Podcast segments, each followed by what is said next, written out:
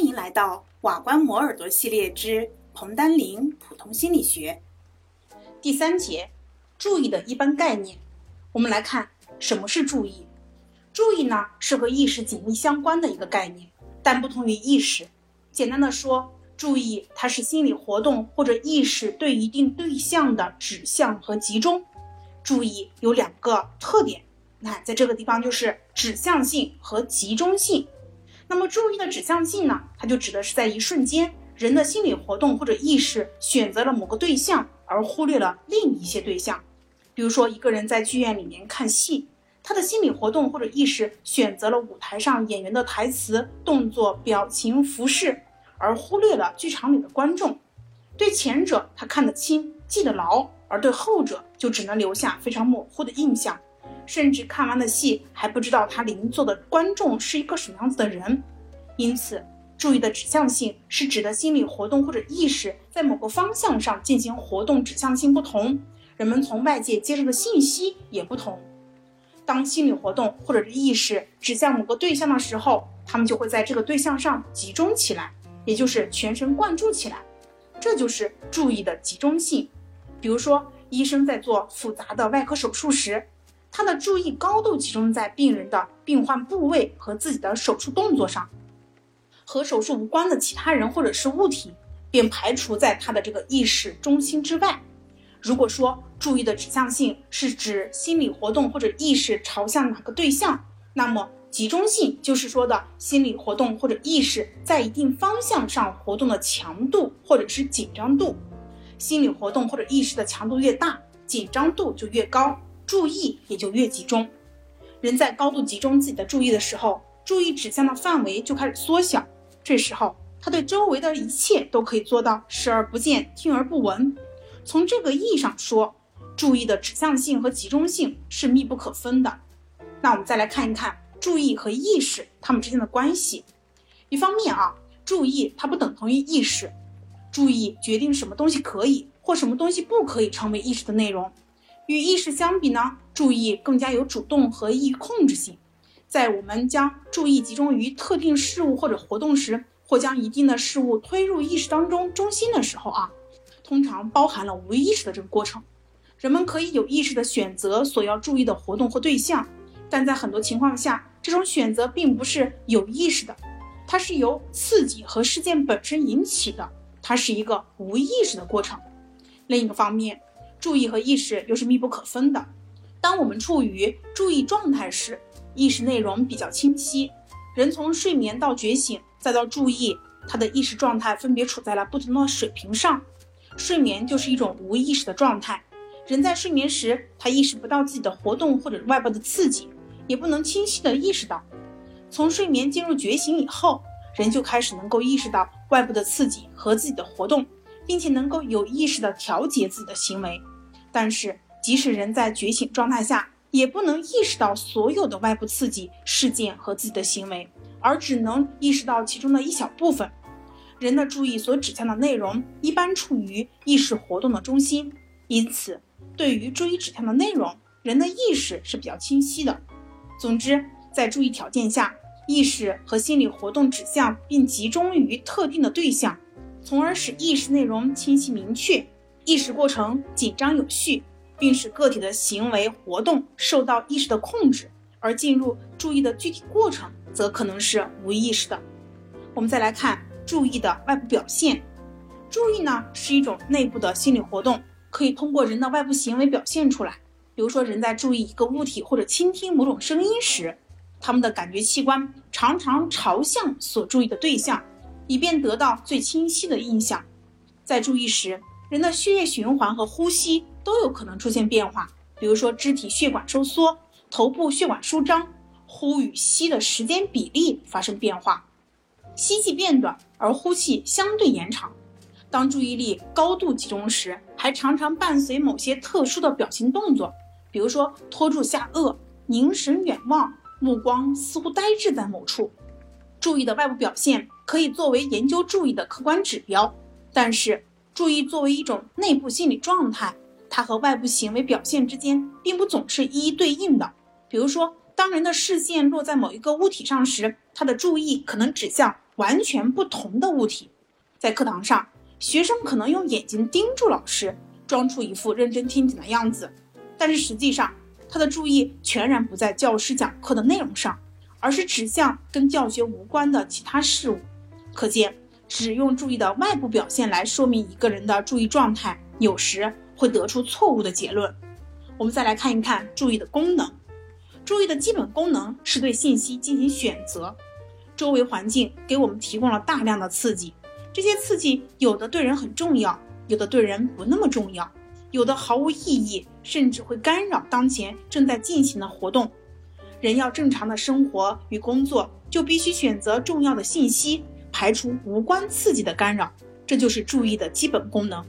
注意对信息的选择受许多因素的影响，比如说刺激物的物理特性、人的需要、兴趣、情感、过去的知识经验等等的都会影响到。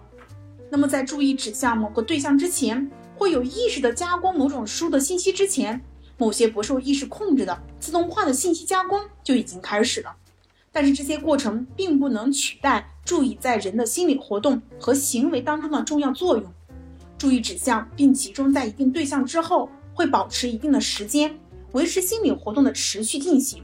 这时，被选定的对象或者信息就居于意识的中心，非常清晰，人们容易对它做进一步的加工和处理。有人认为，人对外界输入信息的精确加工及其整合作用都发生在注意的状态下，在非注意状态下，人只能对事物的个别特征进行初步加工。在注意状态下，人才能对个别特征的信息进行精细加工，并将其整合为一个完整的物体。近年以来，我国学者通过研究发现，由多个纬度特征组成的客体在工作记忆当中以整合形式表现，也就是以完整的客体为单元进行存储。这个过程需要注意的参与。总之，注意它保证了我们对于事物更清晰的认识。更准确的反应和进行更可控有序的行为，这是我们获得知识、掌握技能、完成各种智力操作和实际工作任务重要的一个心理条件。我们再来看一看注意的种类。第一种，选择性注意。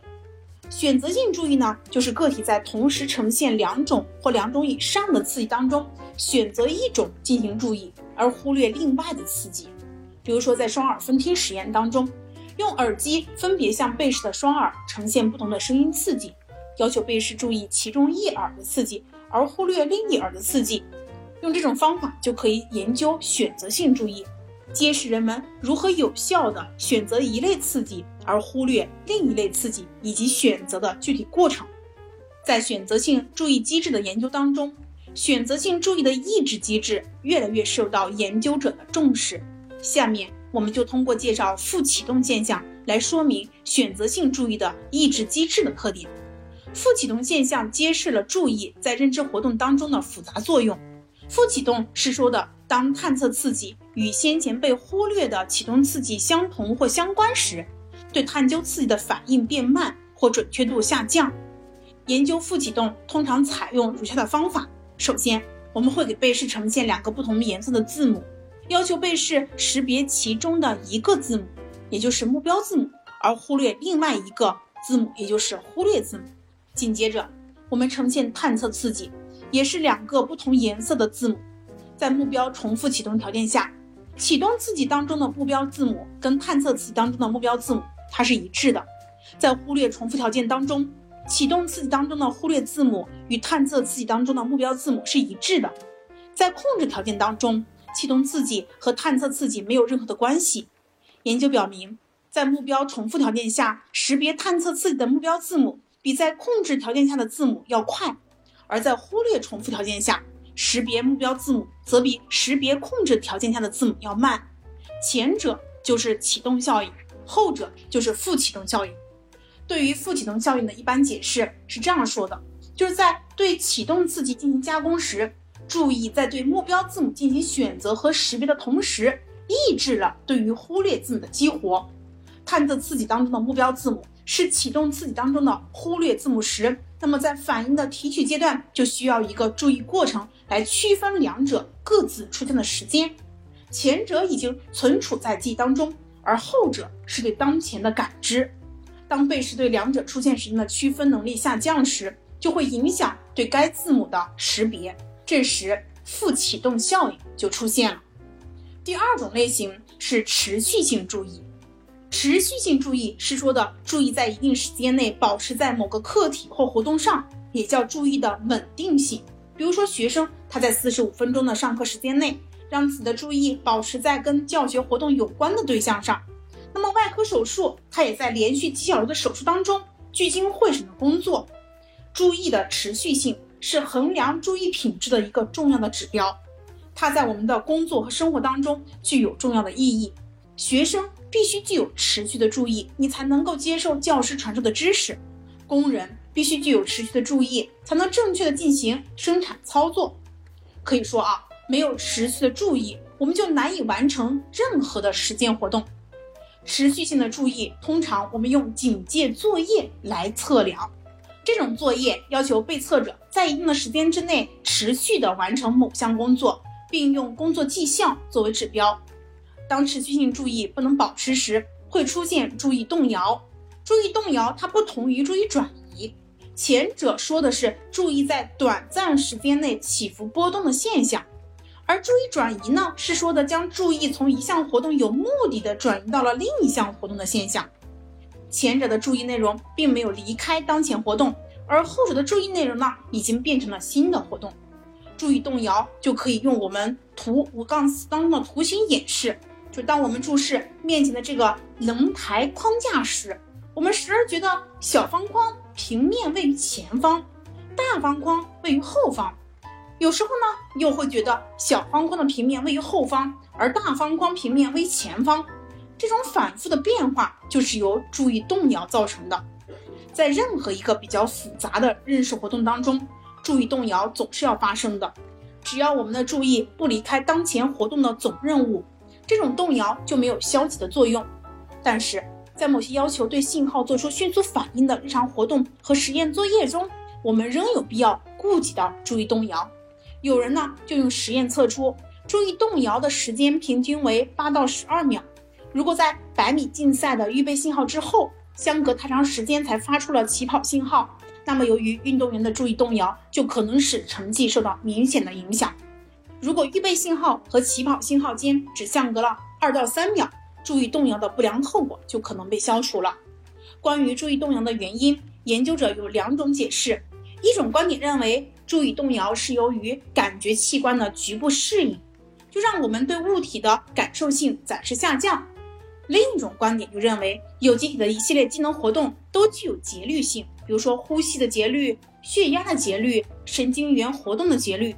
注意动摇呢，就是由机体的这种节律性活动引起的。我们再来看一下第三种注意类型，就是分配性注意了。分配性注意呢，是个体在同一时间对两种或两种以上的刺激进行注意，或将注意分配到不同的活动中。比如说，学生在课堂上一边听讲一边记笔记；汽车司机在驾驶汽车时手扶方向盘、脚踩油门，眼睛还要注意路标和行人等等。研究分配性注意最常用的方法就是双作业操作，也就是让被试同时完成两种作业，观察他们完成作业的情况。在实验室当中，注意的分配可以用双手协调器来演示和测定。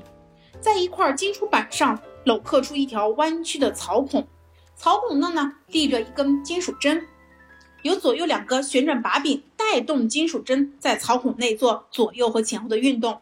实验时。被试用左右两手分别握住旋转把柄，调节金属针在槽孔内由一端向另一端运动。如果双手配合不好，金属针碰上槽孔的边缘就会接通电流，而使警铃发生。